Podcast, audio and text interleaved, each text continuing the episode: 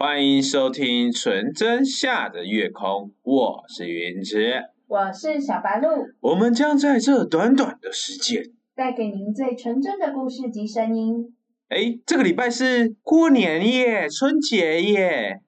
对啊，那在这边呢，要先祝大家牛年快乐，牛年行大运，扭转乾坤，暑气全消，祝大家有一个新的一个年节。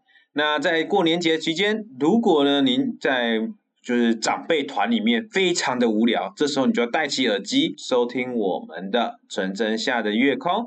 那我们今天就会来陪伴你这短短的一个小时，就是长辈无聊的这一个小时，将就由我们来陪伴你哦。可是你在长辈面前戴耳机听这个，会被打死吧？不会啊。我每次马都戴耳机，不要你可以戴单边，不要戴双边。你戴那种无线的，啊，有没有戴着这样？然后耳朵就是朝着他们这样子。哦。比如说他们在坐左边，你不要坐正中间嘛，你就坐靠边啊。譬如说啊，你在坐左边，那你就是右边戴耳机嘛。然后你在坐右边，就左边戴耳机嘛。然后他俩说：“哎，你最近要结婚了没？”嗯嗯。长辈的三连发，你结婚了吗？你有女朋友了吗？你生小孩了没？不是吧？三年发誓你结婚了吗？你赚钱了吗？你要养我了吗？不是这样吗？是这样吗？是吧？最后一个不是你要养我了吗？没有，你要养我了吗？可能是女朋友讲的这样。哦，虽然不是长辈，那是女朋友，对不对？不然就是小孩说的另外一种话。是吧？新年快乐，红包拿来。哦，这时候红包拿来的时候，就说你考第几名啊？不是这样吗？我小时候这样子哎，每次我妈给我说啊，这个给你，阿姨你们最近考试好吗？这样，然后红包就拿在手上呢，不让你抢的。对啊，要不然就是硬塞这样。赞嘞。对，啊，我们你今天要来分享什么故事呢？今天呢，就是像我在。现在受训嘛，对，首先。那我们会有上课，那课程的时候啊，你知道有些同学就是都会在那边睡觉，然后或者是说玩手机。哦，我觉得这样真的不好。而且你不是在学生，你是在就业。其实当兵就像一个就业一个地方，就像公司在做员工训练的时候，如果你在做员工训练的时候，下面不认真听，其实你会真的有点想要打人，就是你都不注意听，你是知不知道这样？可是上面的教官就很放纵哎。我就想要，嗯，为什么？啊，有多夸张？脸都要贴到桌面，你说呢？真的假的？我以为是那种，就是像我那时候在读书的时候，我们会坐着睡，然后开始就是环绕这样。我们不太敢真的就是整个脸贴到桌面上。啊，但是我在受所谓的要下部队训的时候啦，那军校生那起身，因为我学的东西到部队不会用。但是如果说，啊！我要下部队去学那个要受的训练，就是要去部队的训练的时候，我蛮认真的啦。我这个人是还蛮有上进心的，因为我觉得要下部队就是要认真一点，不然你到时候你到部队什么都不知道。可是也有人说，现在学的跟到时候下部队不太一样。嗯，你也不能这样讲啊。那我就是说，我们人就是要有上进学习的心，一样的环境。会产生不一样的人，其实最主要的原因就在于学习这件事情。你是说学习力还是上进心？学习跟上进心，我这样讲好。你知道最近有一个一则新闻吗？就是有高中生他们联署要更改上课时间，当然这个话题很争议啦。然后他的意思就是说，他要把上课时间改成九点，然后下课时间改成五点。哎。上课时间不是本来就五点，但是你有课后辅导啊，课后辅导不是四点五点之后到六点嘛，对不对？不是最晚会到七点吗？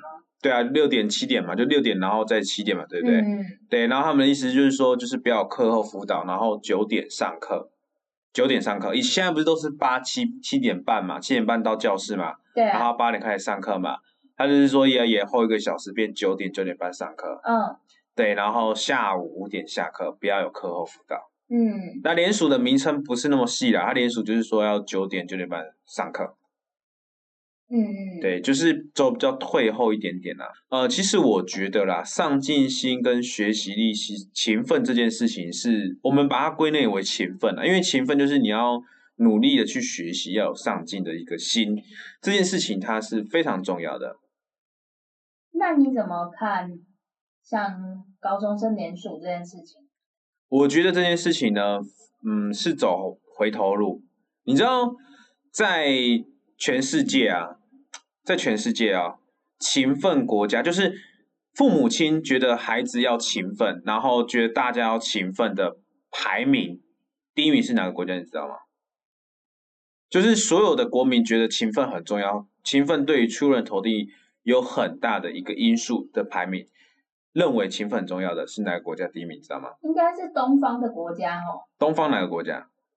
嗯，猜啊？韩国吗？不是，第一名是中国含台湾，这里的就是中国含台湾，因为它的统计是用台湾都有统计进去。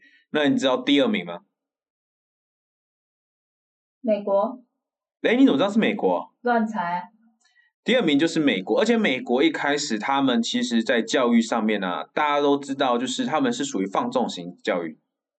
就是我知道他美国的那个上课时间好像很短，而且他们好像三点就下课，然后接下来就是学生自己的时间这样。对，但是他们最近有开始改变，变成说就是四点下课。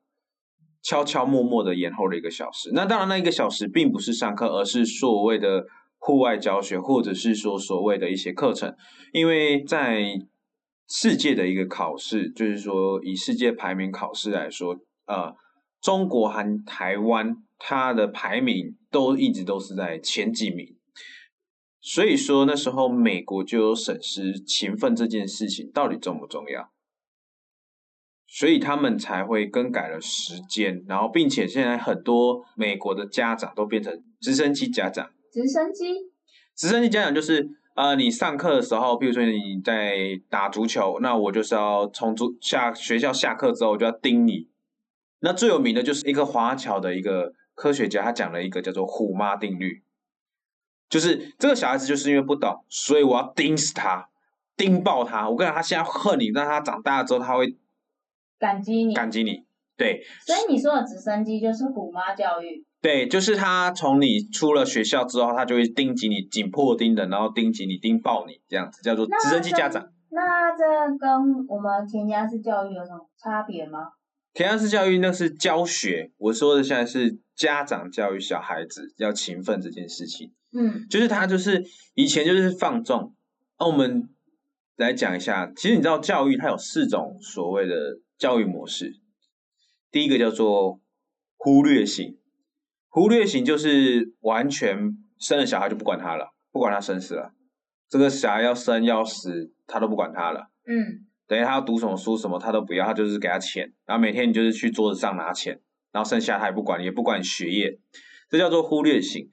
第二个叫做放纵型，放纵型的意思就是说他会跟你聊天，但是他不会去管你的。所谓的对与错，但是他会去遵从小孩的意愿，也就是说这件事情小孩子觉得做的是对，那就是下去做，他不会给他一个正确的观念，甚至说一个正确的一个选择，嗯，或者是一个正确的习惯。例如说，他觉得说这个呃卫生习惯很重要，但他没有教导他子女卫生习惯很重要，他反而带头带着放任他的子女，就是房间可能长灰尘啊、长蟑螂啊、长蚂蚁啊，就放任他这样子。嗯，对，那再来就是所谓的专断型，也就是专制型的一个教育，是不是？就是我说一，你就不准给我说二；我叫你往东，你就给给我往东。没错，然后你往西，就呼你三巴掌这样子。为什么三巴掌？就是甩尾这样，啪啪啪啪啪，三巴掌这样。但是是专断型，然后再就是权威型。但他现在很多。国家包含法国、美国，甚至说一些台湾的一些一些家庭都很注重所谓权威型的教育。权威跟专制差的？权威就是他会去沟通，他会去用沟通的方式让你知道说你要去上进，就是说他会无时无刻都要在观念教导你。譬如说，你可能觉得这读的书没有用，我觉得这个书。根本就对我未来没有用。那这时候父母亲专断型就是你给我读，你不读就打打烂你的嘴脸这样啊。就专制型就是说你就是给我读，对对对，一直读下去就对了。对，就像你不喜欢英文，你喜欢绘画。然后这时候他就说：“你就是去读英文就对了。”我就告诉你，英文就是好，然后强迫你去读这样。可是我告诉你，真的很容易会适得其反。我跟你讲一个案例。啊，你说。哎，那案例就是我自己的故事。哎，你说。我以前小的时候，因为其实那时候我很喜欢，就是你知道小时候不是都会上才艺班？对，才艺班。那时候就有就是美术绘画类的，就是对我就喜欢那一类的课程。那那时候也有补习。结果就是我妈就说：“哎，那我们把那个补习停一下，这样啊之后再回去。”对。那后面因为我还是有补习，那我补的就是英文。对。那当初你在小学，其实补习班教你的东西都是已经是国中、高中了，那你在学校你根本用不到。那我就会觉得说这个进度已经超前很多，那我觉得我目前没有必要学到这么难，而且我也不是说真的很喜欢英文，我比较想要去上。画画啊、美工那种，对对，那结果我那时候，因为其实我就本身我真的就是一个蛮乖，然后蛮俗辣的小孩，你自己也知道吧，我这个个性。嗯，然后。对，那那时候我就是鼓起勇气啊，然后就跟我就是打电话，那时候已经有手机了嘛，有行动电话那种啊，可是没有就是智障型那种。嗯嗯嗯嗯。对，然后那时候我就打给我妈，问我妈说，我可不可以就。不要学英文了，这样。对。那时候我鼓起超大的勇气哦，结果我告诉你，我讲完哦，根本没有一秒的时间哦，他就马上说不行，你就是要给我学。对，这就是专断型啊，就是说他就是直接挑明要你去遵从他。对，那可是你知道我在跟他讲之前，我付出了多少勇气吗？我思考了多久，我才跟他讲。他结果后来呢？你做了什么事？就后来就是。我就觉得说他这样回我嘛，我就觉得好啊，那你就继续花钱啊，我就不读书。所以我总共补了诶七年八年的英文，就是那种外面补习班那种七年八年英文。然后我告诉你，我全部都没有在读，所以我的能力是跟一般学校教的进度是差不多的。对，这就是专断型。那如果说今天他是权威型，他会跟你讲说，哎，你为什么不想学英文？他会跟你沟通嘛？对，他会跟你沟通，然后会跟你讲说英文它很重要。那好，你不想你想学画画可以，那我们就是学英文。那你如果英文学到什么地方呢？我们就是帮你补到什么，就是让你去学画画学到什么地方。那你如果说你退步了，那我们就停下来。就例如用这种方式，或者是诱诱导式方式，让小孩子去勤学勤奋这件事情。所以像权威，他就不会说就是哦好，那沟通完之后，那你如果真的不喜欢，那就不让你上这样。他会选择就是让你双方都兼顾的方式。对，或者是用沟通的方式，大部分都会是用沟通的方式下去做一个建议，甚至说一个引导，让小孩子做一个引导式的成长，让他去学习，然后并且有一个上进心的不断的成长。嗯，对。那你知道其实啊？为什么台湾在以前啊的半导体一直都是落后的，然后到最近啊，它就是进步，甚至说到现在，连德国都跟我们讲说，就是要我们提供呃晶圆给他，你知道为什么吗？因为台积电回来了吗？不是，是因为台积电执行的一个叫做夜鹰计划。也就是说，他要研发二十小时，他要每个人都勤奋的下去研发这件事情。嗯，所以说在台湾，甚至说在亚洲这边，台湾它一直以来都是属于勤奋。当然，很多人他会说这个叫做奴性。其实，其实讲句坦白一点啦，如果今天台湾没有这个上进心，我不称为奴性啦，因为我觉得这叫做勤奋的上进心。如果今天没有勤奋的上进心，您觉得台积电会是台积电吗？他如果没有实施说所谓的每个人都要去认真研发这件事情，而是走美国那种前期的，现在的美国也是自发性的那种自发性放纵性的话，你觉得他台积电还会是台积电吗？不会啊。对，所以我觉得其实无论说呃你的同学有没有上进这件事情，甚至说你你上上甚至说新闻所说的。早上九点上课这件事，我觉得啦，第一个地方就是所谓的上进的问题。小孩子你在的时候，他不一定会认真读书；你在的时候，不一定认真读书。更何况是你不在的时候，那你这个时候你就是要去教导他什么叫勤奋学习。所以，如果真的教育部把这个时间改短的话，我相信对很多人来说，它是一个非常严重的一个困扰，因为你从小就美国就要往前走，就要走勤奋这条路，结果台湾一直在往后退，学美国之前的那一套，而不是学他们现在这一套。很多人说，可是你看欧洲，他们有些国家也是很早就下课了，很早就上课了，所以现在欧洲已经不是经济大国了，现在经济大国是美国跟中国。嗯，的原因在这里，对呀、因为就是勤奋，它可以勤能补足。那勤能补足，你要不断的学习，不断的上进，你才可以一直不断吸收新的知识，包含现在的知识这么的爆发，已经不是所谓的专一就可以了。你像现在修 o d o b y 的，要会搞 FB，对，现在修 o d o b y 的还要去学什么原生广告、网络广告，还要去学网络的一些东西。你是说多方行销吗？对啊，你看现在连光修 o b y 都要学多方行销了，那更何况是一般的小孩子。当然，现在小孩子是真的很辛苦啦。那你知道一件事情吗？刚刚我们有带到说所有四种教育，那你知道教育跟什么有关吗？教育跟什么有关？你这句话的意思是什么？就是勤奋这件事情，勤奋教育，就是我们刚刚说家长他有四种教育方式嘛，对不对？那你知道这四种教育方式跟随着什么最大的原因吗？就是这四个不一样的的方式，造就也会这种这种四种不一样的方式，最主要的原因在什么地方？你知道吗？我就是家长啊。不是，是经济，不知道吧？不是啊啊，经济。那个教育就是家长用的啊。对吗对，但是家长为什么会放纵、会忽视、会权威、会专断的主因就是经济。那个跟个人的价值观没关吗？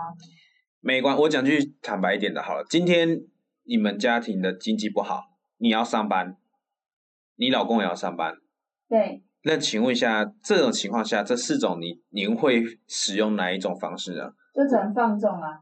对，就是放纵他嘛，就是把他丢补习班，然后晚上接回来，晚上接回来之后让他睡，睡完之后早上，隔天再带他去上课，因为你途中你会有太多的沟通嘛，就可能就聊个一两句而已啊。对吗？因为你要去追求你所谓的经济的成长嘛。那如果说今天你们其中一方他是有经济能力的，你呢不一定要那么打拼，你可以准时五六点就下班了。那你准时五六点就下班的情况下，你对于小孩子是不是就会倾向于专断，甚至说是权威，就是带小孩去读书，陪小孩去读书，然后去带教小孩怎么样去面对一个正确的一个观念。可是像专制型啊，你如果没有时间，你也可以使用专制型啊。例如，像你没有时间，你就跟他讲说，你今天就是要这样这样这样这样，对不对？对有没有道理？有道理，但是大部分的人他，除非他的学经历有到那边，甚至说他有空，我这样讲是好了。你如果你的经济不够好，你必须晚上还要再去加班，甚至说你晚上还要再兼一份工作。你在兼一份工作的时候，你会打电话给小孩说你要这样这样这样吗？没有，就见面的时候才讲吧。对啊，那你见面才讲的时候，你是不是就只能放任他成长？你要怎么专断？你的意思是说，你要专断的时间就没有那么长，就不能够达到完整的专断。对，而且你也不知道，你也没办法专断啊。你下班就接着要跑跑跑去另外一间公司上班啦，你怎么打电话给小孩叫他做什么事情呢？啊，哎、我都被你传染了，那明明就要专制。专制一样，专制跟专断都是一样的意思，好不好？专制、这个专制的教育呢，是大部分会在于就是父母亲要小孩子比他更成功。嗯，甚至说他要小孩子强迫小孩子更加成长，甚至说成就比他好，因为他会觉得说，我今天就是你不懂，所以我就是教你，就是强迫你这样子。但是你知道一件事情吗？他讲的不一定是对的。对，而且有科学研究报告，专制的教育跟权威式教育，权威式教育呢，小孩子呢有拥有高学历的几率呢，大于专制型的小孩子，大于百分之二十三百分比。也就是说，权威型的父母亲呢，容易去教育出一个高学历的一个小孩子。无论这个小孩子是否成功，我们就把他这个叫做一个学历好了，就是一个高学历。但是专断型他会比权威型的一个教育方式少百分之二十三百分比。是不是因为很多小孩会跟我一样，受这种专制的压迫之下，就会觉得适得其反呢？就会叛逆，就会反而就是会讨厌，然后会想要就是觉得说，那我就不要赌。对，会叛逆，而且他会很严重的叛逆，他会觉得我的一生都掌握在你手上。但是你如果说你是用权威型的方式去跟他沟通的话，他在无论发生什么事情的时候，他都会去想起你说的那些话，那他就会。就是会比较学历会比较高，那当然再就是放纵型，放纵型就是低于所谓的权威型百分之四十二，那最最最烂的就是忽略型，就生小孩都不管他那一种。通常生了小孩就不管的忽略型呢，有百分之六成的人呢都只有所谓的低学历，甚至说在劳工阶级的地方，就是劳动力的啦。嗯，对。可是也不是说劳动力不好啊。没有说劳动力不好，就是说以学历来说啦，以学历来说，当然。很多人他不是学历好就好了，而是说他会拥有其他方式，然后获得一项一项专长。那这项专长他会获得成就。我们现在来讲的这个叫做以学历的层面来说，嗯，对。所以说我们在勤奋这件事情很重要，包含在当兵的时候。而且我觉得你们当兵的时候啊，既然教官都已经很认真讲了，你就应该要认真的听。啊，他们就喜欢玩手机睡觉啊！而且我告诉你哦，那种睡觉啊还会那种跟笑跟手机哦，就说就说我没有在睡啊，我没有在睡啊，我只是不想看到他的脸，这样。所以他就把眼睛闭起来，然后跟梦跟周公下下棋，因为他不想看到他的脸，所以把眼睛闭起来了。对，他真的就就很厉害，就是你懂，就是点不清说，我没有在睡啊，哎，那眼睛都红的，那根本就是睡着的啊。他就是有啊，他他符合他所说的啊，他就是没有睡觉，他是眼睛闭起来不看到他这样。对，你知道日本，日本不是一个一个民族性的国家吗？你不觉得很好奇，为什么日本他不会觉得勤奋很重要吗？嗯，是不是跟他们的大男人主义有关？不是，也是跟经济有关。因为呢，他们也跟台湾一样，他们有一个叫做高考，就是他们有一个考试。那你如果说你没有考上的话，你就要当一般蓝领。但是因为日本人的一般蓝领的薪资都一样，而且呢，他们日本人的蓝领阶级呢，他们当久了之后，他们自然而然薪水就会升高，就会不断的升高。基于这样的情况下呢，所以他们就觉得啊，反正我勤奋也没用。就是说，反正薪水都领一样。对，反正薪水都一样，所以说他们的勤奋的程度呢，并没有就是像台湾这么多。那欧洲就说，就是他就觉得中国的教育叫做集体式压力教育，就是每个每个家长都逼迫自己的小孩一定要不断的成长，不断的奋发向上，不断的前进。这样讲到欧洲，再讲一个东西，你知道法国吗？知道啊，你知道法国他在勤奋，就是认为说国民要勤奋的指数是在前十名，你不觉得很 shock 吗？法国哎，嗯，法国他不是就是发明下午茶的那个地方，一天要吃午餐，然后都慢慢吃这样。对对对对，下午四点要吃午餐。那，你知道在法国留学率比台湾跟中国还大？对他们，而且他们老师是可以直接打学生的。在法国，他们的老师是可以直接打学生的。他们不是浪漫之都吗？对，但是他们认为学生在小时候就叫做无知的年代，不是求知哦，是无知。所以当时，呃，不是说当时，所以在法国无知的年纪，对无知的年纪，在法国，他们认为说小就是学生呢，他就是在一个无知的年纪，不是无知，不是求知，是无知。所以呢，在法国，他们老师的地位非常的高。而且老师他可以是直接打学生的，那重点就是在法国啊，有一点有一个大学，那个大学呢，如果你没有考上呢，你的人生就完了。只是说也不是说完了，就是说你的人生就不会达到成功这个地方，所以说他们会使命的拼命的考进那间大学。啊，一间大学名额也才多少而已。对，所以他们会，他们的父母会觉得勤奋很重要。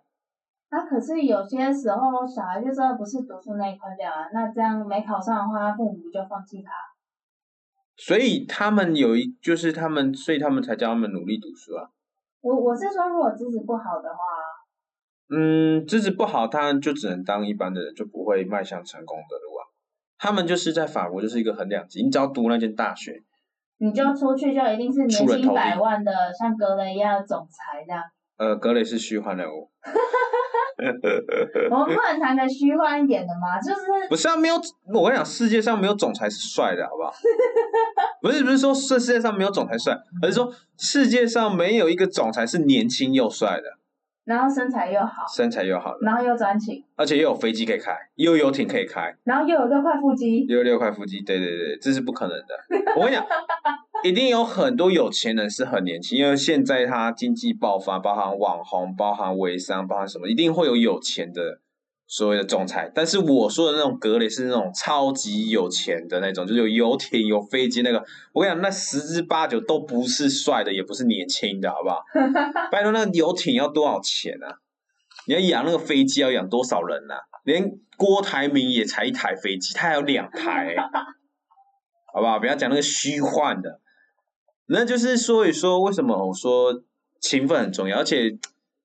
我觉得啦，台湾它有它的优势，就是勤奋，所以说 Google、亚马逊等各个国家才会来台湾找人才，甚至设点的主因在这里。但是如果今天你把你的优点拿走了，请问一下，我们还有什么优点？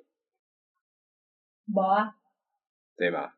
好，那讲到法国，你知道瑞士？瑞士啊，你知道瑞士他们的父母亲怎么教育小孩的吗？拜拜。瑞士，对，瑞士在西欧那个地方。你是说永久中立国那个吗？对对对对对。把它丢到军队里面啊？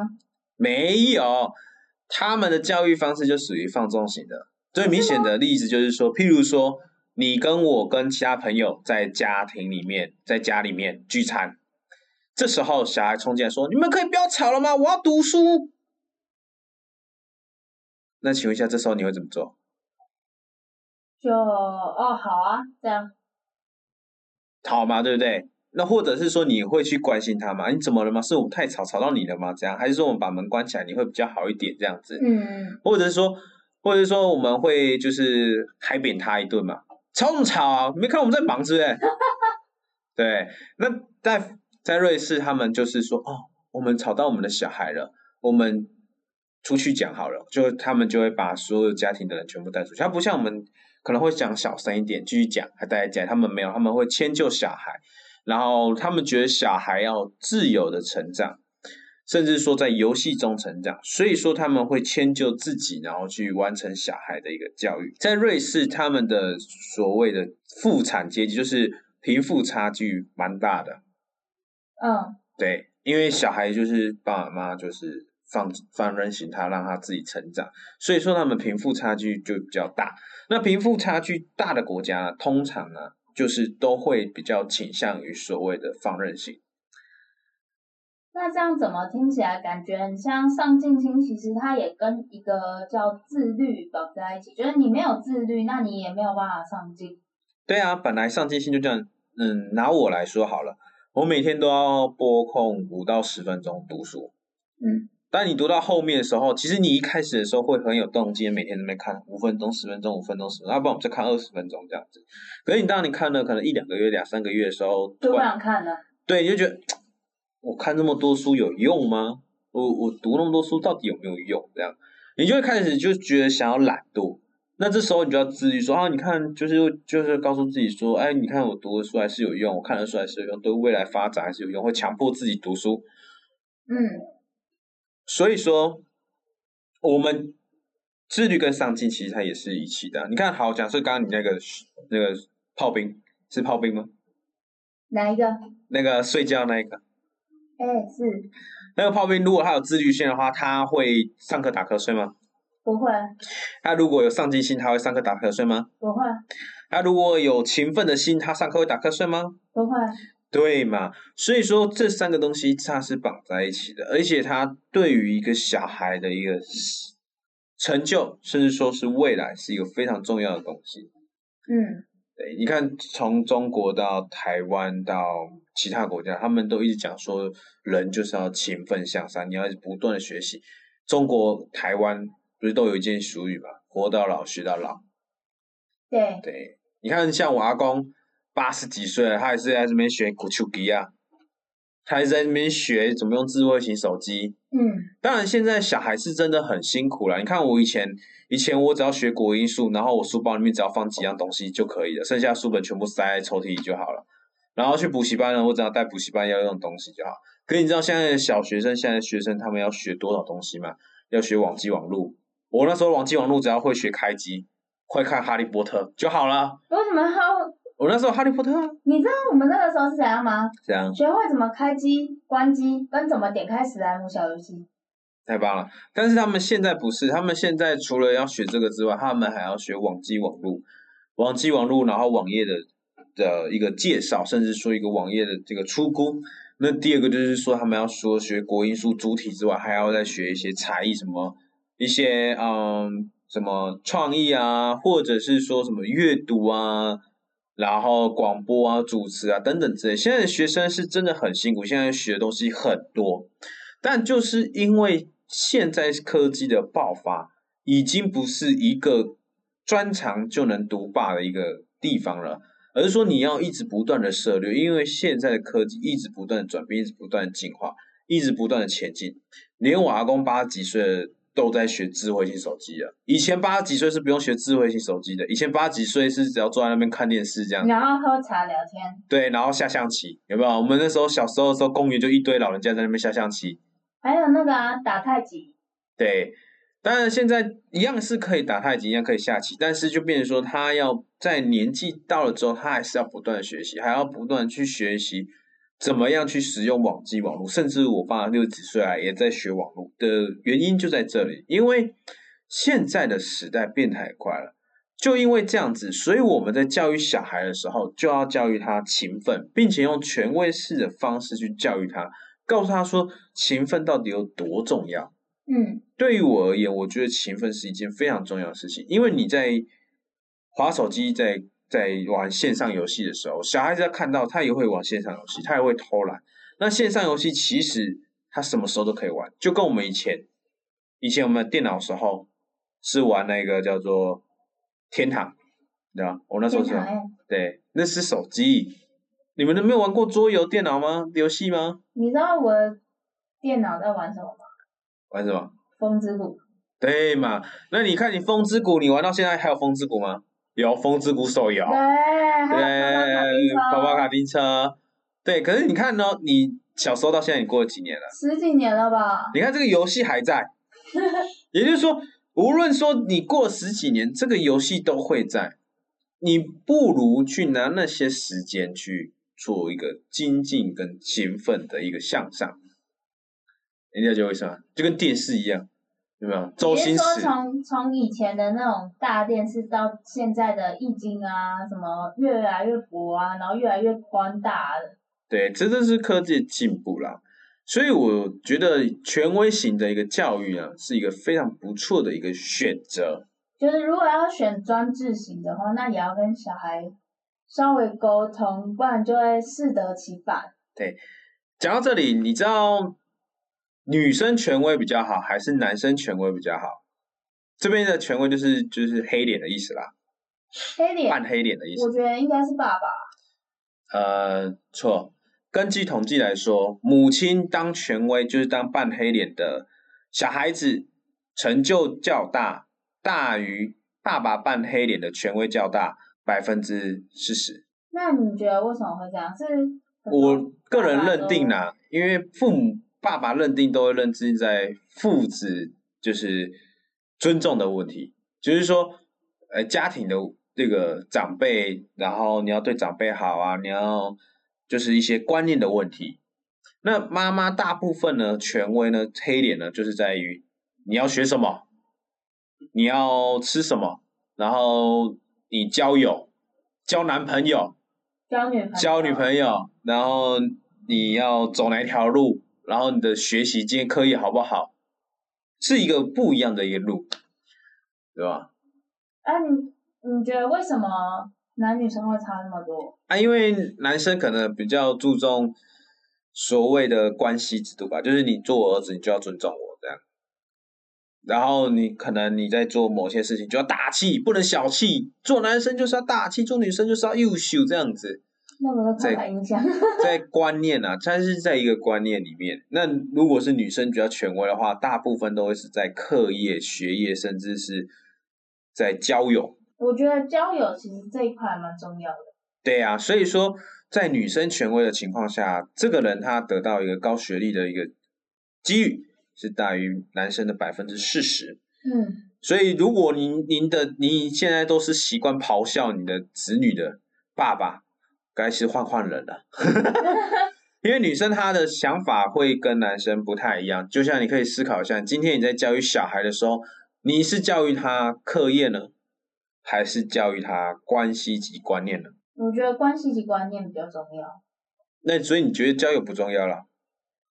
我关系及观念就包含人际关系。可是我这边的关系就是父子、家长跟子女的关系，就是阶级啊。没有啊啊！我的关系是除了你刚刚讲的那些之外，还包含人际关系。对啊，大部分人际关系都是妈妈在管。就是妈妈觉得啊，你这个带这个男朋友会劈腿哦，可能已经结婚了，你是小三就偷看人家身份证这样。对，类似像这样子，就是他会比较注重于说小孩子的一个人际、课业跟成长。嗯，我统计过，爸爸跟妈妈哪一个比较会尊，就是哪一个比较会支持自己的子女向前走。向前走，也就是说，当子女做了一个重大的决定，这个重大的决定是一个突破。那这个突破的一个决定呢，就颠覆了这个家庭原本既有的一个想法。这时候，爸爸或妈妈谁会去支持小孩的做法跟想法？爸爸。错，是妈妈。根据统计，百分之百分之八十的妈妈，她会无怨无悔支持自己的儿子，甚至说自己的女儿，也就是自己的子女。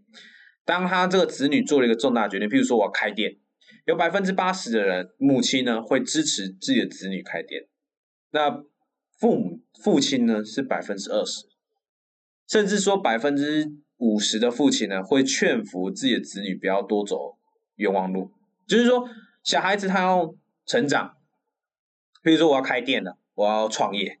这时候爸爸说啊，你不要创业了，创业很辛苦。我觉得创业不好，你要管人事，你要管会计，你要管营收。你知道什么叫营收吗？你知道什么叫盈亏吗？你知道什么叫人事成本吗？你知道你进价进多少成本吗？你的售价售多少？会不断的、永远的提问，即使你所有的问题都答到了，你都答出来，哦，我的盈亏怎么怎么都算好了，都告诉他，他会说，可是我跟你带人很辛苦。哎，那你知道我就是正好碰到那个趴数对调，你知道吗？是吗？哎，对对对对，所以我才跟你讲说是爸爸。所以你是妈妈都是这样讲，对不对？对。啊，真假的？但是这个只是统计学啦。那百分之八十的母亲都会说没关系，如果想做的话，妈妈支持你。那你你是那？你你那个是例外百分之二十的。啊，那那你是跟我一样例外的，还是你是在那统计数里面？我是在统计数据里面的。我通常都会跟我妈讨论，然后跟我妈讨论，就说：“哎，你跟爸讲一下吧，我觉得他应该不会接受我的想法。”这样。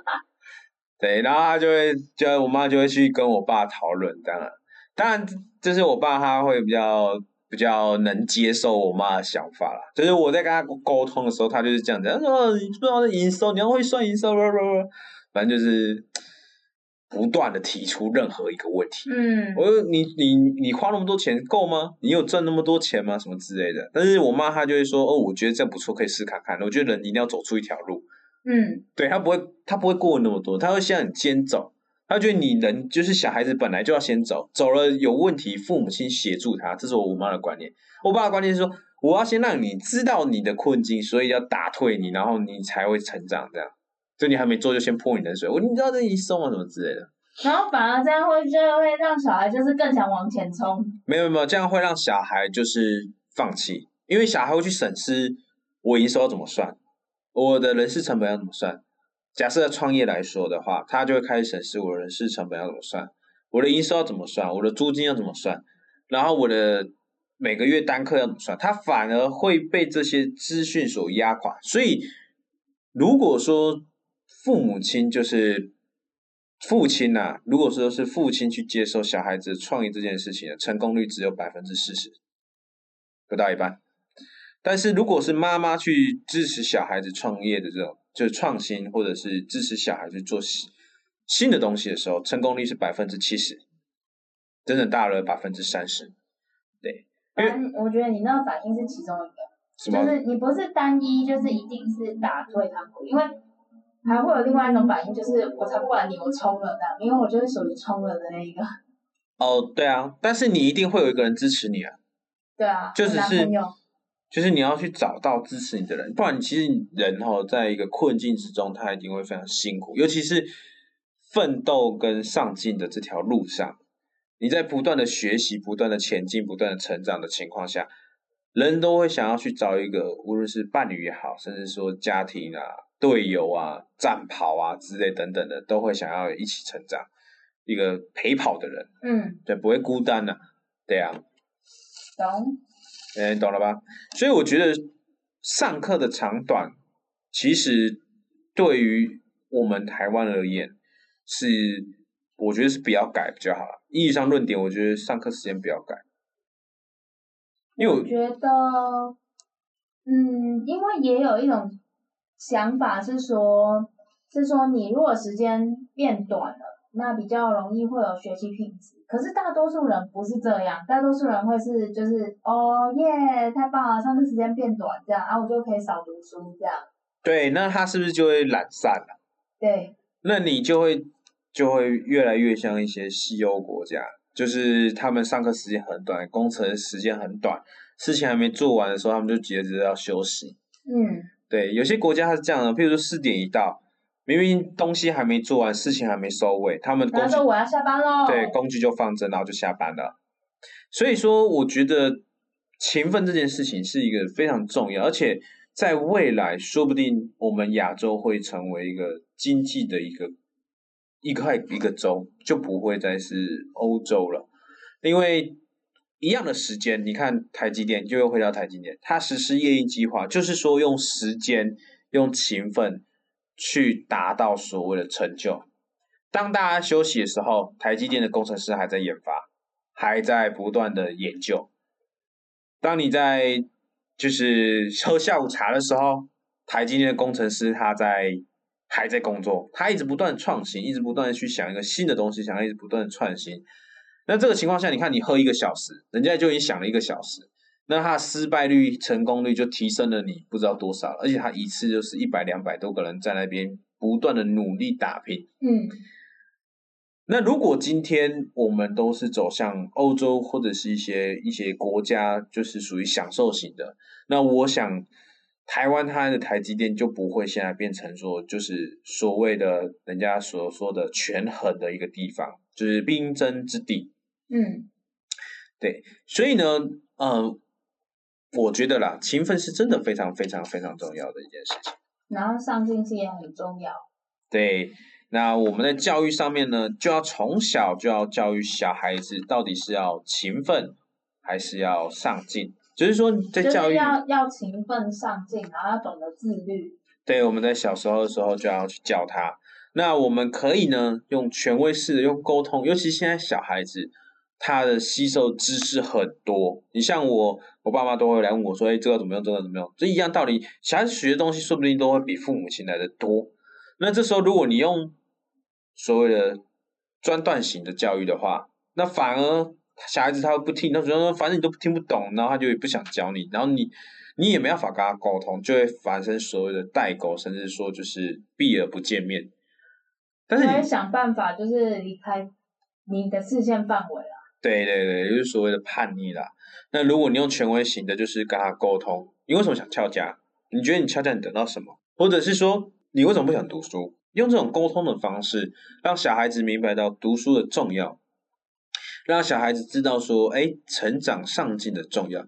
那这样子，他在未来当你遇到问题的时候，他一样会一直不断的勤奋上进。嗯，所以我觉得你那个同学实在是不可以，那都当兵了还不认真一点啊？睡觉？那可能就是外面混不下去，然后才在里面。哦，是，啊，可是为什么要这样子嘞？然后你在外面，在外面比较好吧？当兵都强迫你读书，哎。不是啊，可是，嗯，这么说好了，你在外面工作了，人家觉得你不适合，就把你 fire 掉了。对。可是，在军中不行啊，军中你是走合约的，所以他就算看你不爽，也不能直接马上让你走啊，你懂意思？我懂。所以就是在外面混不下来才进来，没关系，反正他的人生，好不好？对，那是他人生。我觉得人一定要上进啊。好，那我们今天的上进心就讲到这里。喜欢我们的话，可以帮我们多多分享，也可以成为我们最有力的干爹哦。需要我们更改的地方，也可以跟我们说哟。最后记得每周五晚上八点准时收听我们最纯真的声音。那我们下次见喽！拜拜喽！祝大家新年快乐！新年快乐！牛年行大运！每个人都发财！是呀，哎，我觉得你是要包新包红包给我。你想太多了，你包给我还差不多。好，祝大家牛年福满门，拜拜喽！而且今年还是我的年呢。真假的？所以大家要记得给小白鹿点鼓励哦，拜拜。拜拜。